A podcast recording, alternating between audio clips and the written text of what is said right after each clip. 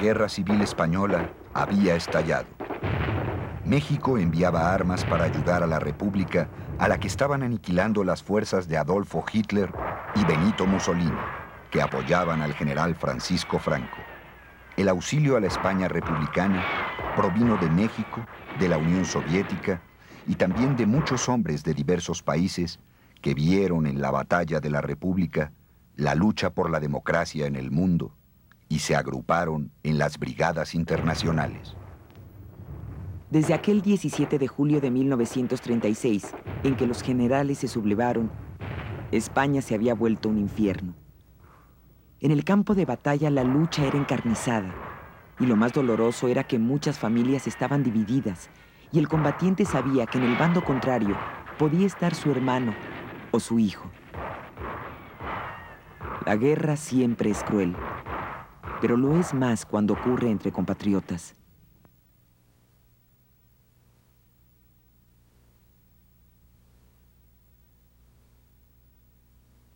La población civil sufría también con bombardeos por tierra y aire.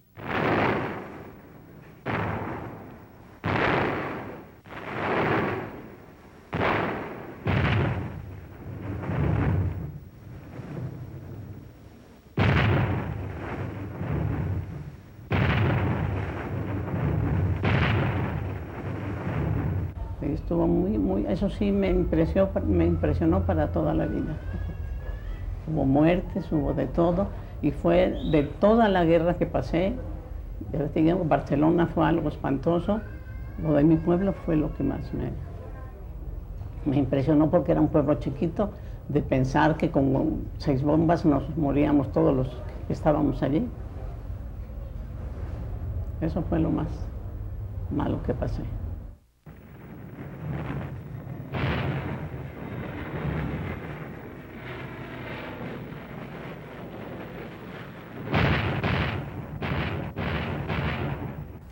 Bueno, el pánico a los bombardeos.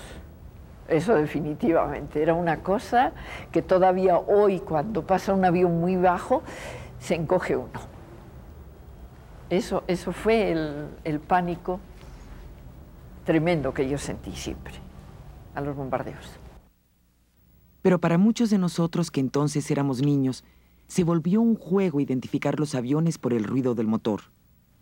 Oye, decía un chiquillo, ¿Es un Fiat italiano o un Junker alemán? Hay que correr al refugio.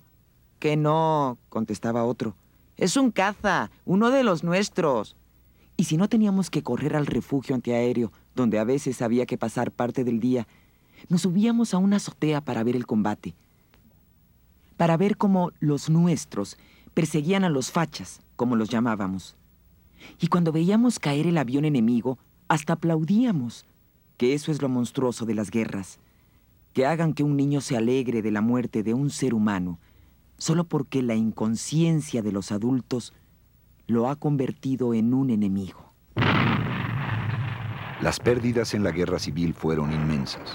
Según algunos cálculos, murieron un millón de españoles, predominantemente jóvenes, de una población de un poco más de 20 millones. Eh, nos llevaron al Lazareto de San Simón, que es una islita eh, situada en la ría de Vigo, eh, una isla preciosa en la que estábamos alrededor de 2.000 prisioneros, prisioneros políticos.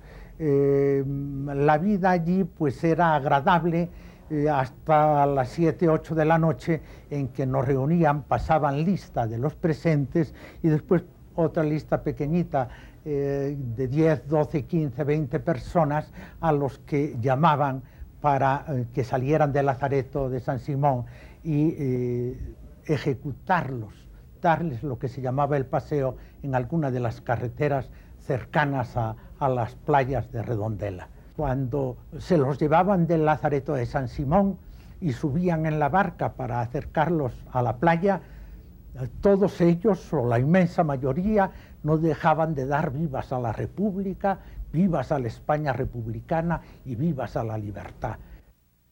Pero las consecuencias de la guerra todavía se siguen sufriendo. Comentando eso, pues yo tengo un hermano, Julián, el pequeño, que está internado en el sanatorio español precisamente a causa de los bombardeos en España. Y esa es la experiencia trágica que tenemos la mayoría, que no hemos sido combatientes, que hemos sido testigos. En bienes materiales la destrucción fue inmensa. Monumentos, pueblos arrasados, obras de arte irrecuperables, bibliotecas, en fin, mucha de la riqueza cultural acumulada durante siglos, destruida en tres años de contienda. Además, España perdió con el exilio una parte de su población y sufrió un daño espiritual que perduró por décadas.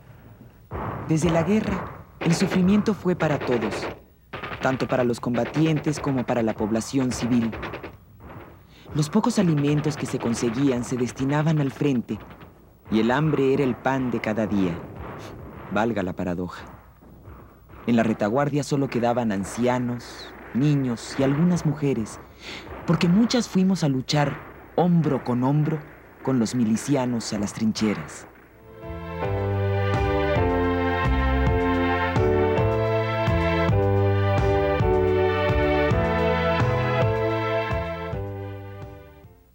Retaguardia, claro, no somos tan brillantes, la retaguardia no es brillante, pero tal vez yo creo que es más dura. Es más dura porque cuando tienes misiones que hacer, cosas que hacer, no sé, te olvidas de los peligros, de todo, ¿no? Pero cuando no tienes nada que hacer, nada más que esperar y esperar y esperar, cuando la dificultad incluso de comer, y además eso, la esperanza de que puedan salir adelante, pero también el miedo de que te llegue una noticia. Yo, tenía a mi esposo, mi hermano, en el frente. Siempre estabas temblando.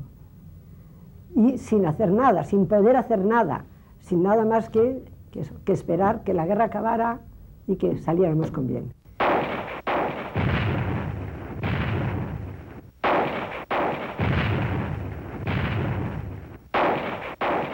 Pues hombre, la falta de comida en España en la guerra, pues tú te lo imaginas.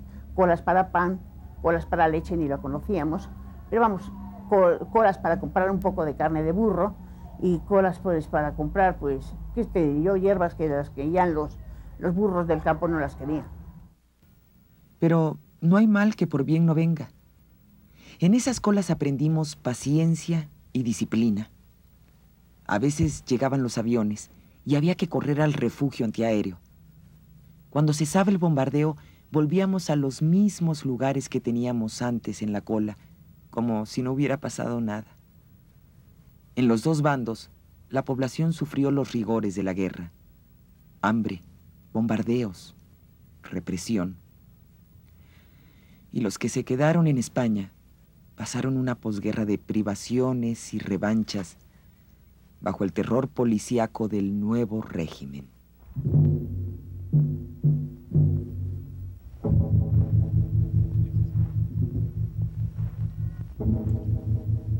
La España de Franco coincidió durante sus primeros años con la Segunda Guerra Mundial y se vio sometida a las restricciones consiguientes. El ambiente español en aquel tiempo fue de terror. Fue doloroso, porque allí quedaron mujeres, niños, hombres, en fin, seres humanos como nosotros, que no tenían culpa de lo que había pasado, pero que sufrieron igual que nosotros que tuvimos que huir a Francia. El éxodo tan tremendo, tan feo, que hicimos hasta Francia. Y en Francia pues nos recibieron unos negros. Casi no habíamos visto negros en, España. Pero bueno, ahí vimos bastantes negros que se, llamaban, se llamaban senegaleses, decían, y que nos daban así, azuzando, que fuéramos para aquí y que fuéramos para allá. Al final de la guerra, en enero y febrero de 1939, medio millón de españoles se agolpó ante las fronteras francesas, sufriendo hambre, frío, bombardeos y la incertidumbre de si Francia abriría o no sus puertas. Después de algunas vacilaciones, el gobierno galo decidió acoger en su territorio a aquellos refugiados. A todo lo largo del sur de Francia se abrieron campos de concentración en los que se aisló a los españoles. Éramos prácticamente parias, o sea, éramos hijos de exilados políticos entrando en Francia, sin trabajo, desorientados en parte, y tuvimos que agarrar poco a poco el paso. Muchos de ellos fracasaron, o sea, psicológicamente, vaya fue embates muy duros, vaya, de, o sea, de un país eh, nocivo, vaya, para nosotros. No querían los españoles, además. Esa es la verdad. En esos campos de concentración murieron muchos de los nuestros. Otros fueron entregados por las autoridades del gobierno francés de Vichy, colaboracionista de los alemanes, al gobierno de Franco, como Luis Companys, presidente de la Generalidad de Cataluña, Julián Sugasagoitia, ministro del gobierno de Juan Negrín, y muchos otros políticos destacados que fueron ejecutados o encarcelados por años. En esos campos esperábamos la oportunidad de salir rumbo a América, principalmente a México, que era el país que nos había brindado todo su apoyo. El gobierno mexicano, continuando con su política de amistad con la República, dio todas las facilidades para que vinieran a México los republicanos. El CERE y la JARE fueron dos organismos de ayuda a los republicanos españoles en el exilio. El CERE organizó pues, una serie de viajes de los refugiados españoles al continente americano y además atendió también eh, las necesidades de mucha gente que se encontraba en los campos de concentración y fuera de los campos de concentración. La JARE tuvo su origen eh, como consecuencia de una resolución de la Comisión Permanente de las Cortes. Tanto uno como otro organismo pues estuvieron enfrentados durante algún tiempo. Mm, ellos cubrieron los gastos todos que originaron los viajes de los refugiados españoles tanto a México como a distintos países de América. Eh, por ejemplo, el Sinaya, que fue el primer barco que llegó a México, el Ipanema, el Mexic, fueron eh, enviados por el CERE. Entonces, con los fondos que tenía la JARE, pues se sufragaron también pues distintos viajes, no solo desde Francia, sino desde África del Norte a México, a Chile, a una porción de países de América.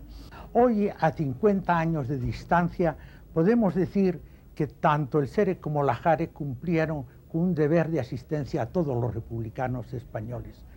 Eh, realmente eh, realizaron una labor eh, de ayuda humanitaria a todos. Pero sí no cabe duda ninguna que hoy podemos decir que tanto el SERE como la JARE realizaron una obra que honra a la emigración y honra a la República.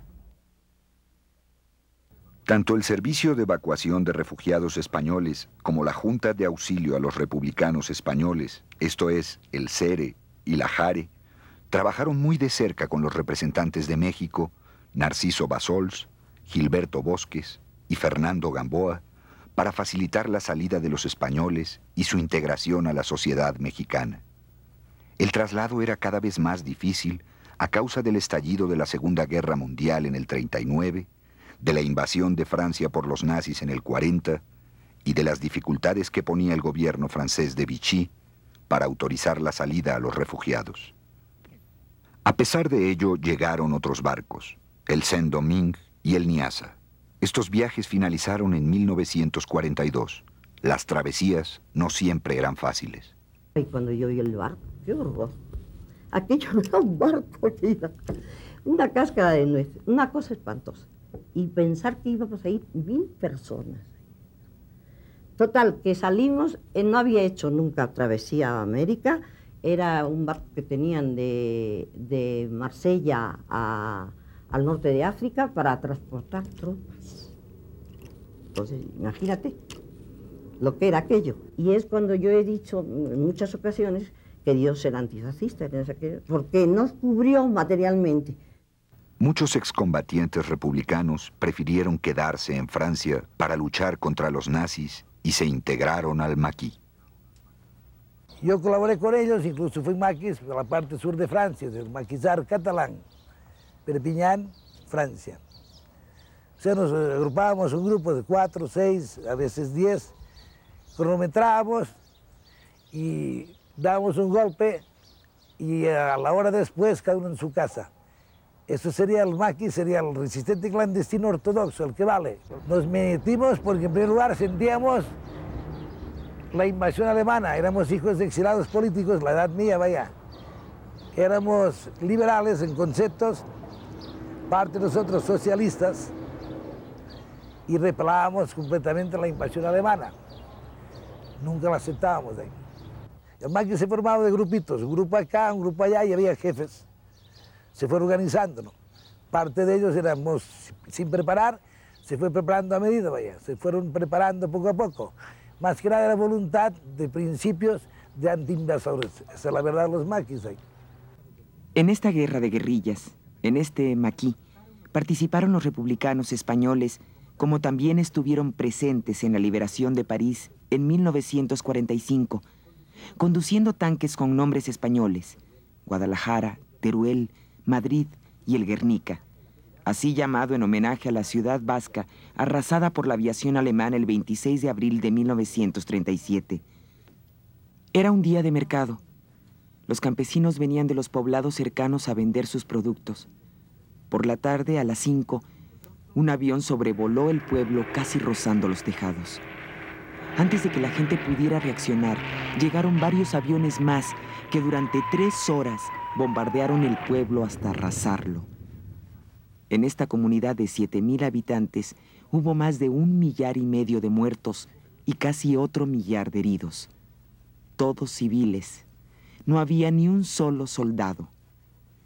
No quedaron más que ruinas y muerte.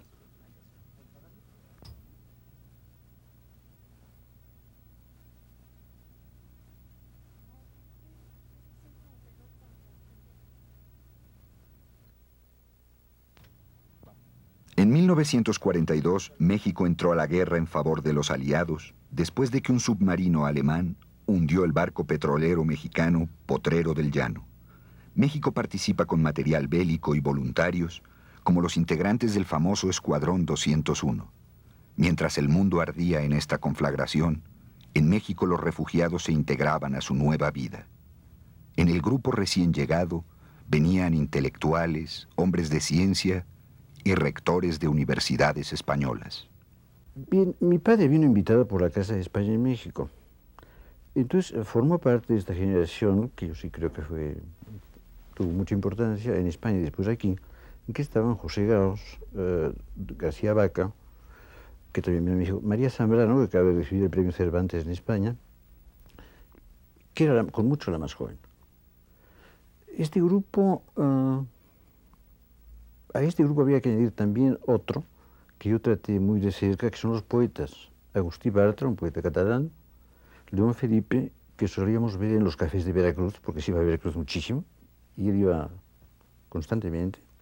Emilio Prados, que fue un poco maestro de toda mi generación, y claro, esto entre otros. También los filósofos, entre otros. Un núcleo muy valioso en esta integración a México fue el que formábamos las mujeres. Unas éramos muy jóvenes, hasta niñas, otras de edad más que madura. Las más pequeñas a la escuela y las demás a buscar una forma digna de ayudar a la familia. Todas habíamos tenido que luchar durante la guerra, unas en las trincheras mismas, otras en la retaguardia, para conseguir la comida y aguantando los bombardeos sin mostrar debilidad ni miedo. Aquí las mujeres tuvimos que seguir luchando para encontrar la forma de seguir adelante.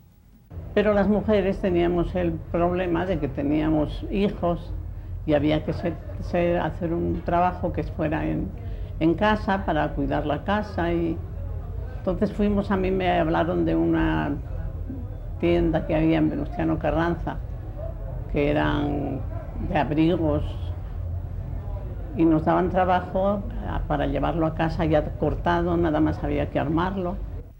Entonces me fui a la lagunilla y me compré una cámara de no sé, quinto o sexto o séptima mano, vete a saber, una 4x5 grandota. No, 5x7 era, 5x7, grande, enorme. Y con eso empecé, con esa cámara. Y con, no tenía, al principio no tenía reflectores y hacía con velas, fotos con, vela, con iluminación de velas. Y luego pues ya con el fotógrafo a quien yo le retocaba, empecé a trabajar la fotografía. Y fíjate que desde el principio me fue bien. Qué curioso. Rápidamente. Yo decía, si ese sabe hacer fotos, yo también. Esas fueron, esas somos las mujeres del exilio. El grupo de refugiados era bastante heterogéneo en cuanto a sus actividades. Lo mismo se encontraba al intelectual que al hombre de campo, a un comerciante que a un sacerdote que se habían librado de la represión franquista. Porque también el franquismo fusiló a muchos sacerdotes. Se acusó a la República de asesinar curas y monjas, pero muy poco se habló de los que murieron a manos de los guardias civiles y de los moros, sobre todo en el País Vasco. Con el exilio vinieron destacados sacerdotes como el doctor José María Gallegos Rocaful, filósofo que impartió clases en la UNAM. Escribió varios libros sobre filosofía colonial y ofició en la parroquia de la Coronación. Un brillante predicador fue Ramón de Ertze Garamendi, y también destacaron en el exilio los hermanos Scheifler Amézaga. Uno de ellos fue a vivir a Centroamérica y el otro impartió clases de economía en la Universidad Iberoamericana. La diversidad de actividades creó una cultura del exilio. Lo que usted ve hoy en el quehacer cultural, digamos, mexicano, en muy buena medida se les debe a esos ilustres hombres que, apenados, acongojados, depusieron su tristeza para entregarnos el sentido profundamente alegre de su vida.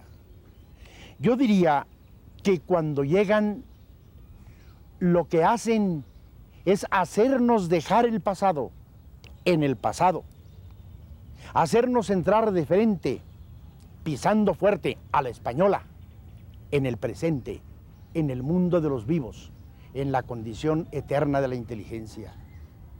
Creo. Mi homenaje es debido y de profunda gratitud. En cuanto llegamos y tuvimos oportunidad de hacerlo, todos nos pusimos a trabajar. Y eso que pensábamos que el exilio no iba a durar mucho tiempo. Algunos ni siquiera deshicimos las maletas. Nos reuníamos para discutir el anhelado regreso. Y se hizo famosa la frase de en agosto en Madrid. Y el nombre del mes se iba cambiando cada 30 días, reforzado siempre por un dedo índice que golpeaba la mesa de algunos de los cafés, convertidos en foros abiertos al recuerdo y la esperanza.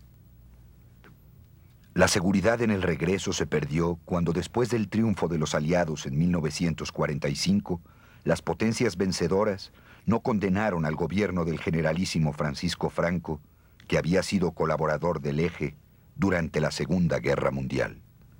Fue un momento triste que representó el fin de la esperanza. Pero no creas que duró mucho tiempo. Sacamos lo que quedaba de las maletas y pudimos sentirnos más en casa.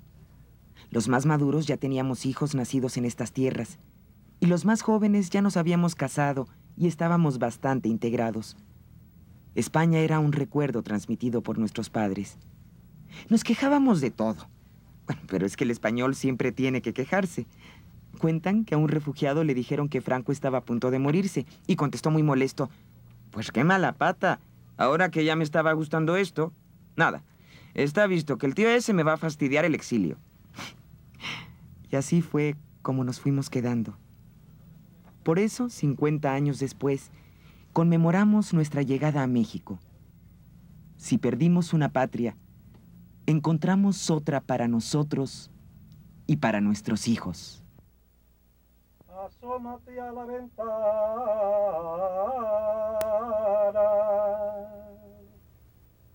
cuando vuelva de la ciega.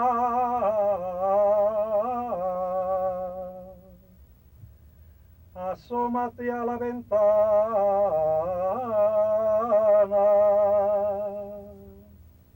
que al segador no le importa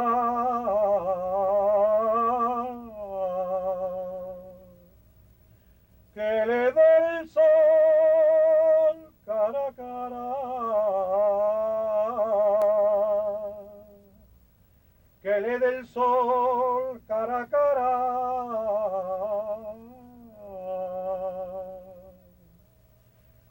cuando vuelva de la ciega.